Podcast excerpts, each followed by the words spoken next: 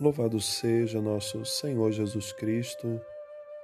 Irmãos e irmãs, hoje sexta-feira da 18ª semana do tempo comum.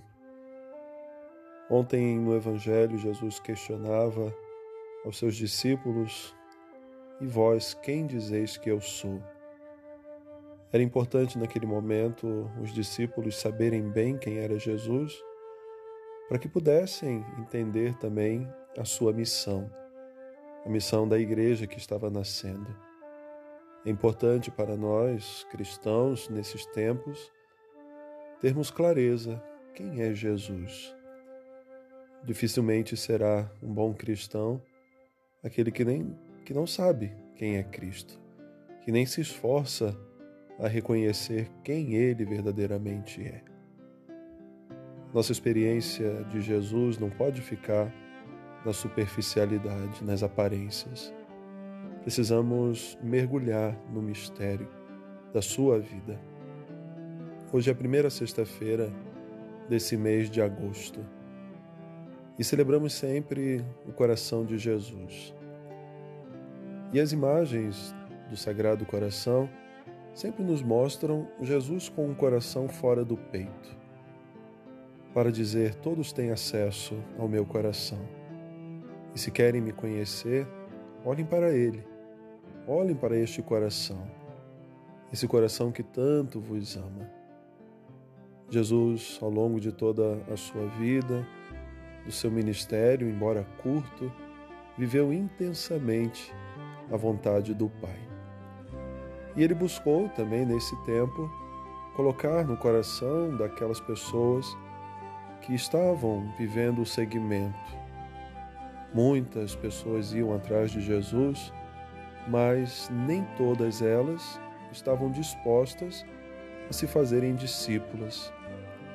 Por isso, hoje o Evangelho nos diz que para seguir Jesus é preciso fazer muitas renúncias. A primeira delas é a renúncia de si mesmo, as nossas vontades, os nossos sonhos, nossos projetos porque nem sempre correspondem com aquilo que Deus quer. Muitas vezes tentamos convencer Deus do que é melhor para a nossa vida. Só Deus sabe o que é melhor. É preciso renunciar a tantas coisas. Jesus pede isso. Deixa sua casa, seu pai, sua mãe, seus bens, tudo por causa de mim. Ele promete cem vezes mais. Mas quem busca Jesus não deve buscar em vista de benefícios. E hoje no Evangelho ele também nos diz que quem quer salvar a sua vida, fazendo suas vontades, colocando em prática seus projetos, esse vai perder ao invés de ganhar. A lógica de Jesus é outra. Ganha quem perde. Quem perder a sua vida por causa de mim, por causa do Evangelho, esse vai ganhar mais. E a promessa de Jesus, para quem deixa tudo por Ele, é ganhar cem vezes mais.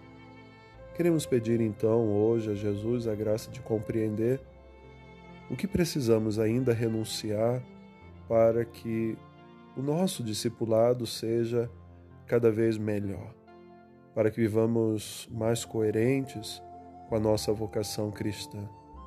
Peça na sua oração a graça de compreender o que eu ainda não renunciei, o que eu tenho colocado à frente da minha relação com Deus, quais têm sido as minhas prioridades.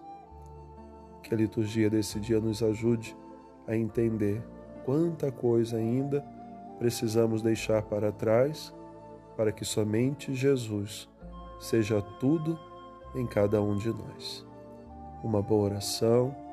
Deus abençoe.